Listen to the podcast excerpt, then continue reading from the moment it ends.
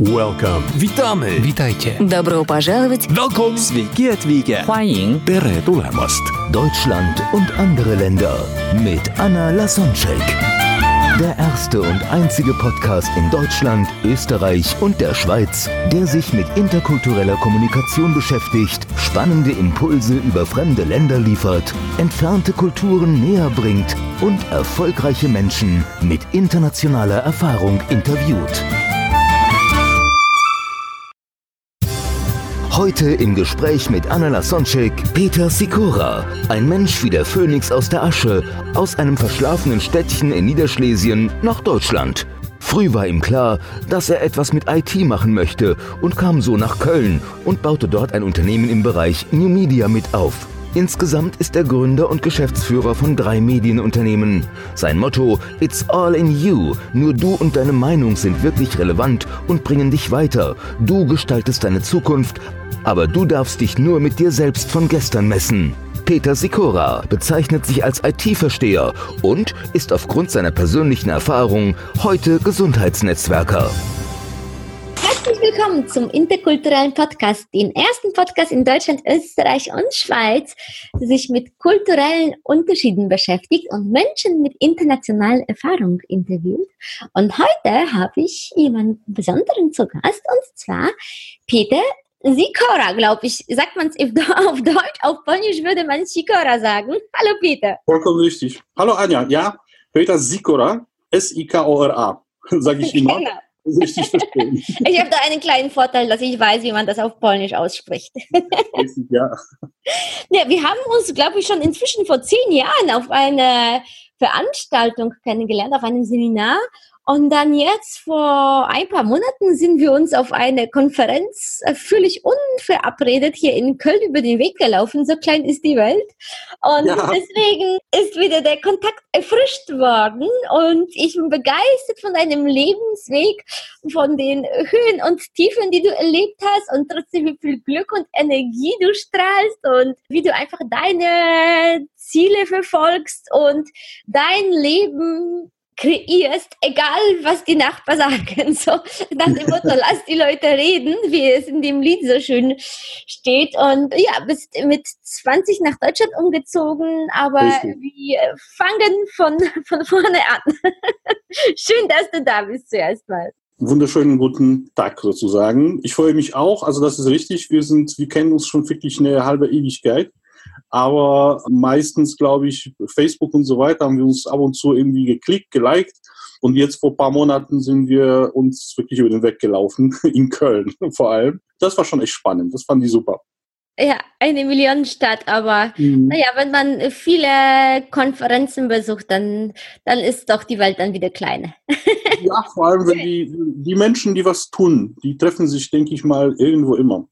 Magst du den Zuhörern, also wir fangen dann sofort von vornherein an zu erzählen, also magst du den Menschen erzählen, wie deine Geschichte ist, wie, wie kam es dazu, dass du nach Deutschland umgezogen bist und was waren so die Meilensteine, die dich gerade zu dem jetzigen Standpunkt gebracht hatten. Also obwohl das bestimmt kein Standpunkt ist, weil du bestimmt in kurzer Zeit wieder dich weiterentwickelst und, und wieder noch etwas dazu holst. Nee, Aber also- von vornherein, wie war der Anfang? Der Anfang war relativ, wie soll man sagen, relativ einfach, sehr einfach. Also ich habe in polnischen Provinz gelebt, in einem kleinen Städtchen mit unter 10.000 Menschen. Und eigentlich der, der Drang, der Trip, irgendwie da auszubrechen, in die weite Welt zu gehen, war schon immer da. Und das war jetzt so ein Startpunkt, irgendwann Abitur fertig gemacht, ein Technikum abgeschlossen, als Maschinenbauer sozusagen. Und habe ich mir gedacht, so jetzt kannst du die Welt erobern. Und dann bin ich mit 19 angefangen, mich umzuschauen. Und dann wollte ich erstmal nach Australien. Aber da aus Australien meine Tante kurz vor, vor meinem Ausflug in die weite Welt zu Besuch war, das erste Mal nach 26 Jahren, habe ich so ein bisschen rekapituliert und gedacht, hm, 26 Jahre Familie, Freunde und so weiter nicht zu sehen. Bisschen lang. Und dementsprechend bin ich irgendwann auf dem Weg in Deutschland geblieben. Mhm. Ja, das war so der erste Schritt. Wie war das für dich? War das einfach noch oder weil du bist ja alleine umgezogen, ähnlich wie ich, dann äh, direkt nach dem Abitur, mit ein paar Tage äh, nachdem ich mein Abiturzeugnis in der Tasche hatte, habe ich dann meinen Eltern Tschüss gesagt. Da hast du eine ähnliche Geschichte zumindest, also du warst 20, ich war 19 und wie, wie war das für dich am Anfang? Gab es da Überraschungen? Ja, das, genau so ist es gewesen. Also meine, mein Abiturzeugnis oder Technikum-Diplom war praktisch noch frisch, noch warm. Da bin ich am nächsten Tag, habe ich mich ins Auto gesetzt äh, mit der Familie, die zu, die zu Besuch war in, in Polen und mit denen bin ich nach Deutschland übersiedelt. Eine entfernte Familie, eine Tante, die mir da einfach nur einen Transport geboten hat. Und dann, als ich nach Deutschland kam, habe ich irgendwie so eine Erwartung gehabt, dass man mich hier quasi begrüßen wird, dass man mich hier mit offenen Händen empfängt und mir, weiß ich nicht, Job gibt und so weiter und so fort. Und ja, eine so, interessante, interessante Erwartung. Also wie kommt's halt, bist du dann offiziell als Spätaussiedler äh, gekommen, bist du dann Richtig, genau. noch illegal abgehauen in Ende 80er oder, oder wie, wie kommt es, dass du diese Einstellung hattest, dass man dich mit offenen Händen begrüßt? Nee, nee, die Einstellung, das war, das war so komisch, weil in Schlesien, in Polen, hat man die Überzeugung gehabt, dass, dass man hier irgendwie besonders behandelt wird. Und hat sich schnell rausgeschehen, dass es nicht der Fall ist. Ich habe die deutsche Staatsangehörigkeit.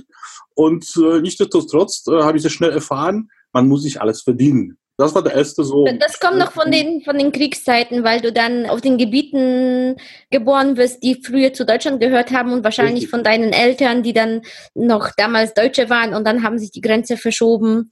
Äh, genau, genau so ist es gewesen. Hm? Okay.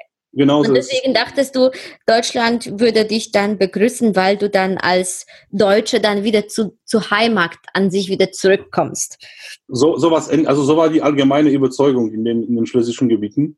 Die Realität sah anders aus, die habe ich aber glücklicherweise sehr schnell begriffen und habe mir gedacht, so, wenn die Leute zu dir nicht kommen, musst du zu den Menschen zu gehen oder auf die Menschen zu gehen und einfach erstmal deine Hand ausstrecken und den Leuten zeigen, ja, ich bin da, ich will was tun und ich gehöre zu den Menschen, die mit den Kontakten gar kein Problem haben.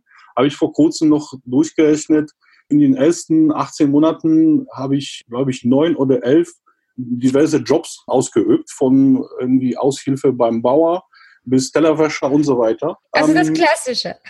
genau, genau. Das war ziemlich lehrreich. Dann habe ich die Gelegenheit genutzt, in einen äh, neunmonatigen Kurs, in eine Schulung die deutsche Sprache besser kennenzulernen, sie sehr gut sogar zu lernen oder lernen zu dürfen. Und dementsprechend fing das Ganze dann an, sich ein bisschen schneller zu entwickeln, ein bisschen besser. Dann bin ich einer der ersten um, 200 HTML-Entwickler, also eine Programmiersprache, die für Internet benötigt wird, in Deutschland geworden. Und ja, dann war die Geschichte eigentlich schon geklärt. Meine Zukunft war die IT meine Weiterentwicklung war die IT. Wobei ja, das, das, das, hatte, das hatte schon damals, glaube ich, auch Zukunft. Ne? Also so, das war etwas Neues, was geboomt hat, 90er, da wollten viele Webseite haben, also Anfang des Internet. Ja. Also ich habe meinen ersten Rechner habe ich noch, damals noch in Polen mit 16 bekommen. Heute klingt das irgendwie so total unspannend, weil mit 16 da sind die besten Hacker unterwegs. Aber damals einen Computer mit 16 zu haben, war schon, ich war glaube ich der Erste, der einen Computer im ganzen, in der ganzen Stadt gehabt hat. Von daher, das war schon, schon was Besonderes. Und so ist es eigentlich von Anfang an für mich klar gewesen, ich werde was mit IT machen. Wobei gleichzeitig hat mich immer begleitet, sehr interessiert, persönliche Entwicklung, Eigenentwicklung. Was, was sind die Möglichkeiten? Was kann ich erreichen? Da wusste ich, dass es viel mehr geht, als man eigentlich so vorgegeben bekommt. Und das, das war, das war mein Antrieb. Ja, das kann ich mir vorstellen, sonst wärst du nicht ausgewandert. Ich glaube, nur Menschen, die daran glauben, dass, dass sie einfach mehr erwarten als das Umfeld, trauen sich einfach auszuziehen. Sonst, die, die sich nicht trauen, die bleiben in der Komfortzone dann. Genau, genau. Und die Komfortzone war, war eigentlich nie so mein Ding. Ich habe es immer richtig Spaß dran gehabt, mich mit mir selbst von gestern zu messen, zu gucken, was geht noch, was kann ich noch bessern. Habe ich mit 1999, glaube ich, ja, 1999 war das, eine Agentur mit zwei Freunden gegründet. Und wir haben innerhalb, glaube ich, eines Jahres von null auf 30 Mitarbeiter uns entwickelt und haben damals wow. wirklich einen Erfolg nach dem nächsten feiern können. Also das, entspricht nicht mehr dem Klischee von den Polen, die auf der Baustelle arbeiten oder Tele putzen. nee, war ein bisschen anders bei mir in der Tat. Ich glaube, so mit 25 war das in etwa. da waren wir, da waren wir wirklich ganz schnell, uns auszubeuten. Dann haben wir, so wie das in dem Alter ist, ein paar doofe Fehler gemacht. Und da musste ich auch schnell lernen, wie ist das, äh, wie, wie das sein kann oder wie, wie war das, von 0 auf 100 zu kommen und dann wieder richtig runter zu knallen. Und dann einfach die Geschichte, wie stehe ich wieder auf. Und das war heutzutage, wenn ich das rückblickend betrachte, wirklich eine super geile Schule das ist wirklich ein Ding. Da erlebst du innerhalb von zwei, drei Jahren etwas, was die meisten Menschen, weiß ich nicht, in einem Leben noch nicht erlebt haben. Und das geht so schnell manchmal. Ja, da lernt man sehr viel. Ja, die Branche IT ist, ist auch sehr schnell. Meinst du, dass das war irgendwie der Grund oder wie das dazu kam? Hat es was mit kulturellen Unterschieden zu tun? Gab es da Missverständnisse? Kannst du dich an die Anfänge erinnern, dass du dich irgendwie so unbeholfen, einsam gefühlt hattest? Ja, das ist nicht nur, dass du etwas ganz Neues machst und du machst es in einem fremden Land. Da, da kamen also sage ich, Probleme oder vielleicht nicht Probleme, ist falsch definiert, aber Geschichten, die da immer wieder entstanden sind, dadurch, dass es kulturelle Unterschiede gab oder rein zum Beispiel tiefer der Sprache, die man halt noch anders versteht als ein Native Speaker. Das hat immer wieder zu, zu, zu Spannungen geführt oder zu lustigen Geschichten, also so, so Realität, die man ganz anders, ganz anders als, als ein Deutscher oder ein Pole empfiehlt. So Geschichten, die halt einfach steuerliche Hintergründe haben. Die sind komplett anders gewesen damals. Und das musste ich alles lernen. Da habe ich echt eine gewisse Zeit gebraucht, um anzukommen sozusagen. Mhm. Und so von den Mentalitätsunterschieden hast du da schon gemerkt, wie, ich weiß natürlich jetzt, äh, und, und jetzt auch nach, nach so vielen Jahren, dass, dass die Menschen einfach auch anders ticken in den Ländern. Da gibt es nicht nur steuerliche Unterschiede oder vom, vom, vom, vom Recht, von Regeln, und wo man was anwenden soll, sondern auch in Polen zählen viel mehr die Beziehungen. In Deutschland macht man einfach ganz anders Geschäfte. Ja? Eine Geschäftsbeziehung in Deutschland ist Geschäft, wobei in Polen ist es mehr dann Beziehung. Klar, in Deutschland zählen auch Beziehungen und es hilft. Trotzdem ist die Art und Weise, wie man an Kunden, an neue Aufträge kommt, eine andere. Hast du da auch etwas am eigenen Leib erfahren dürfen? Ja, definitiv. Also es fängt schon mit, mit so einfachen Geschichten, wenn du jetzt, sag ich mal, mit einem polnischen Geschäftsmann oder Geschäftsfrau halt Geschäftsbeziehung aufbaust oder einen Vertrag schließt. In Deutschland ist es so, dass man praktisch so Vorgespräche führt, macht man ein Angebot, dann zu diesem Angebot kommt ein Auftrag und das war's. Da wissen alle, was zu tun ist. ist alles geregelt. Und in Polen ist es, äh, oder im polnischen Umfeld ist es ein bisschen so, wir haben zwar schon den Vertrag, in dem Vertrag steht alles drin, aber wir müssen noch mal ein paar Mal darüber gesprochen haben. Und das ist für einen Deutschen komplett unverständlich. Ich habe doch einen Vertrag, worüber wollen wir noch sprechen? Und äh, das ist bei mir irgendwie so ein bisschen tief immer noch geblieben, dass man so nach dem Vertrag unterschrift immer noch so eine Runde braucht, sich nochmal zu treffen, nochmal zu, darüber zu reden. Das ist ein Unterschied, was immer wieder auffällt. Und das ist für, für, für Deutsche natürlich Zeitverlust. Ja, total. Das ist und die fühlen das, das einfach nicht. Warum? Wobei, wenn die Deutschen das so in Polen machen mit einem polnischen Geschäftspartner, dann, dann, dann fehlt einfach was, ja. Dann ist es nicht Richtig. vollständig. Richtig, das war teilweise, also ich habe eine Zeit lang auch aus Deutschland in Polen gewirkt und das war genau dieser, dieser Abschluss, hat immer wieder gefehlt, weil die deutschen Geschäftsführer haben natürlich immer, waren der Meinung, jetzt habe ich einen Vertrag, kann ich jetzt mich quasi hinlegen, anderen Aufgaben widmen und nicht nochmal darüber sprechen. Das, das, war wirklich, das ist immer wieder spannend. Also seitdem ich das erkannt habe, es ist natürlich relativ einfach damit umzugehen, aber so die ersten, ersten paar Verträge, die waren schon ein bisschen komisch. Mhm. Okay. Wie ging es dann weiter? Ja, dann ging es praktisch nach dem, nach dem großen Knall. Haben wir natürlich überlegt, was machen wir jetzt? Und dazu kam noch 11. September. Das hat uns auch nochmal zusätzlich belastet, weil die meisten Leute, heute spricht man nicht mehr darüber, aber in dem Moment, wo es passiert ist, monatelang haben fast keine, keine Kunden Sachen beauftragt, die nicht hundertprozentig notwendig waren. Das heißt, sind alle auf Warteposition gegangen und haben gewartet, was passiert denn jetzt auf dieser Welt?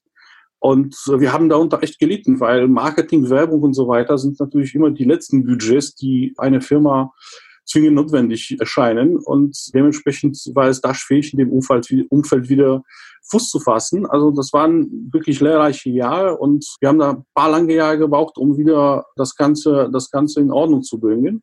Dann habe ich weiter ein nächstes Unternehmen gegründet, eine Firma, die mobile Applikationen für Smartphones und so weiter produziert hat. Und äh, zwischenzeitlich bin ich IT-Manager in einem Unternehmen, was Softwareprojekte produziert, auch mit Internet nach wie vor ähm, äh, zu tun. Ich definiere das heutzutage als äh, ich bin IT-Versteher und Gesundheitsnetzwerker. Da bin ich in den beiden Schienen unterwegs und fühle mich momentan pudelwohl. Ja, dazu kommen wir gleich, dass, dass du nicht dann nur ein Standbein hast, sondern mehrere, was auch für Polen typisch ist. Das heißt, du hast dich dann, du hast an die Selbstständigkeit in der IT-Branche verzichtet und hast dich anstellen lassen. Nach den ein paar Höhen und Tiefen war das einfach alles genau. too much. Genau, das war beim gewissen Moment too much und habe ich gesundheitlich auch sehr stark gespürt für eine Zeit, eine Zeit lang ausgefallen und dann habe ich mir gedacht, hm, wie geht's denn weiter? So kann es doch nicht enden. Und dann habe ich mir, also einerseits bin ich in der IT geblieben, weil ich diesen Job einfach liebe. Das ist wirklich etwas, wo ich richtig Spaß dran habe, Projekte umzusetzen und zu sehen, äh, was man produziert, was man letztendlich als eine Lösung den Kunden anbieten kann, den Kunden helfen kann, auch sich weiterzuentwickeln.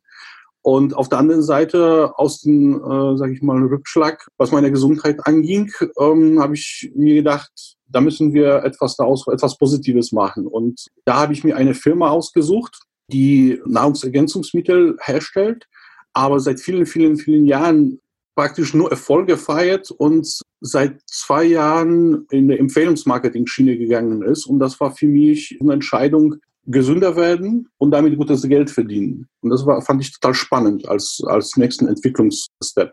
Das heißt, aus deinem gesundheitlichen Zustand oder aus deinen Bedürfnissen hast du gedacht, okay, äh, da hast du das an, am eigenen Leib überprüft und kannst einfach daraus auch dann ein Geschäft machen. Genau, genau. Also ich mittlerweile, mittlerweile schwöre ich auf die Produkte, weil das, was ich mit einfachen Mitteln wie Vitamin C und Spirulina und CBD-Öl mit meinem Herz, mit meinem Kreislauf gemacht habe, es ist wirklich, die Ärzte sind immer wieder überrascht. Okay, das, das habe ich jetzt nicht ganz verstanden. Das heißt, die Produkte beinhalten die, die Spirulina, Vitamin C und, und Öl? Genau, genau. Ich habe mit meinem Kreislauf, mit dem Herzen und so weiter zu tun äh, gehabt, also ein paar Probleme gehabt. Und mit diesen Produkten. So, typisch, äh, so als Stressreaktion. Genau. Und halt mit diesem, also in dem Gesundheitsnetzwerk habe ich geschafft, wieder den, den ähm, praktisch Turnaround, wenn man das so sehen will. Äh, also konnte wirklich alles wieder abwenden und nach vorne marschieren. Und das, das, das finde ich einfach so total toll. Dass mhm. ich eine Firma habe, die nicht nur, mit der ich nicht nur Geld verdienen kann, aber mit der man sich auch gesundheitlich wirklich viel, viel verbessern kann oder sehr verbessern mhm. kann. Ich finde das, äh, ich kann mir das äh, als nicht einfach vorstellen. Deswegen bin ich neugierig. Wie hast du das so psychisch geschafft? Besonders für Polen ist so Gesichtswahrung sehr wichtig. Und wie hast du das so psychisch für dich verarbeitet, dass du dann die Selbstständigkeit in der IT-Branche sein lässt und dich dann anstellst und dann dich ja für gesunde Lebensweise ernährst und, und glücklich mit Power nach vorne gehst und, und dich nicht dann entmutigen lässt, dass es dann mit, mit dem ersten IT dann nicht geklappt hat. Also wie hast du das, wie hast du die Kräfte gesammelt, um dann wieder neu anzufangen? Das war in der Tat nicht so ganz einfach. Das hat ein paar Monate gedauert, bis ich, bis ich umgestellt habe, also meine Einstellung und so weiter. Aber es ist in der Tat so, ich habe ein Unternehmen gefunden, was ziemlich anders ist als andere Firmen. Also Unternehmen mit einer flachen Struktur, mit einem wirklich sehr coolen Chef und äh, wo wir auf Augenhöhe sprechen können. Und ganz ehrlich gesagt, ich merke den Unterschied gar nicht zwischen äh, nicht selbstständig sein und äh, jetzt in festangestellten Verhältnis zu sein. Eigentlich gibt's den bei uns gar nicht. Und das okay. ist das Coole daran. Okay, also das heißt, du hast einfach daran geglaubt, dass das alles seinen Sinn hat hast einfach die Erfahrung von vorher genützt und das Beste draus gemacht und mit deiner positiven Einstellung einfach die richtige Stelle dann angezogen sozusagen, wo du dann, wo im Nachhinein, wie schön so Steve Jobs sagt, wir leben vorwärts, aber verstehen das Leben rückwärts. Das heißt, jetzt inzwischen dann macht alles Sinn, warum du die Stationen hättest, also ja, gehen musstest, damit du gerade an der Stelle bist, wo, wo, du bist und jetzt bist du glücklich und das ist praktisch, die vorherigen Stationen waren nur die Vorbereitung dazu, dass es jetzt so ist, wie es ist. Ja, das, das Spannende kann ich, glaube ich, auch so offen sagen. Der Job, ich habe nicht gesucht. Ich habe, ich habe wirklich nur gehört, wo Gelegenheiten sich auftun, ein oder anderes Gespräch gehabt und wie der Michael mit meinem Chef Da saßen wir auf Tribüne in einer Eishalle, ähm, wo unsere Kids einfach bei den Kölner Haien im Training sind. Und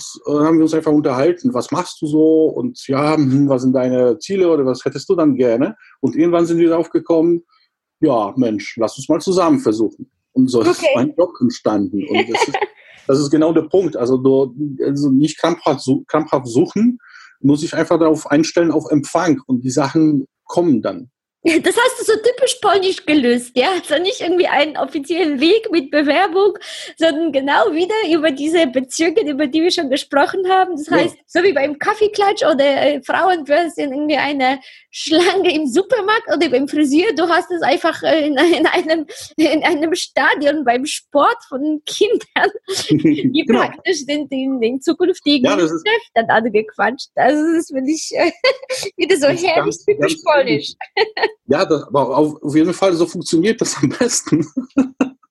Das ist in der Tat so gewesen. Also ich habe versucht, Bewerbungen zu schreiben. Habe ich die ganze Bewerbungsmappe alles zusammengesammelt, an ein paar Firmen geschickt, wo ich mir gedacht habe, ha, okay, Angebot ist gar nicht schlecht, äh, die Anzeige und so.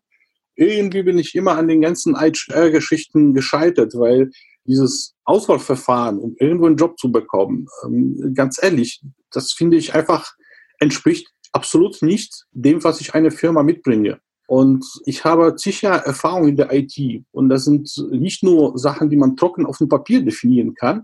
Das sind einfach, das ist teilweise, wenn man im Kundengespräch ist, wenn man ein neues Projekt holt und so ein Kickoff-Meeting macht, in dem man, in dem man ein Projekt bespricht, sind teilweise wirklich, du spürst, was man den Kunden noch fragen muss oder wo eventuelle Schwächen in dem Projekt sind oder in dem Vorhaben. Und das ist etwas, was in diesen ganzen Assessment Center Prozessen gar nicht enthalten ist, finde ich zumindest. Mhm.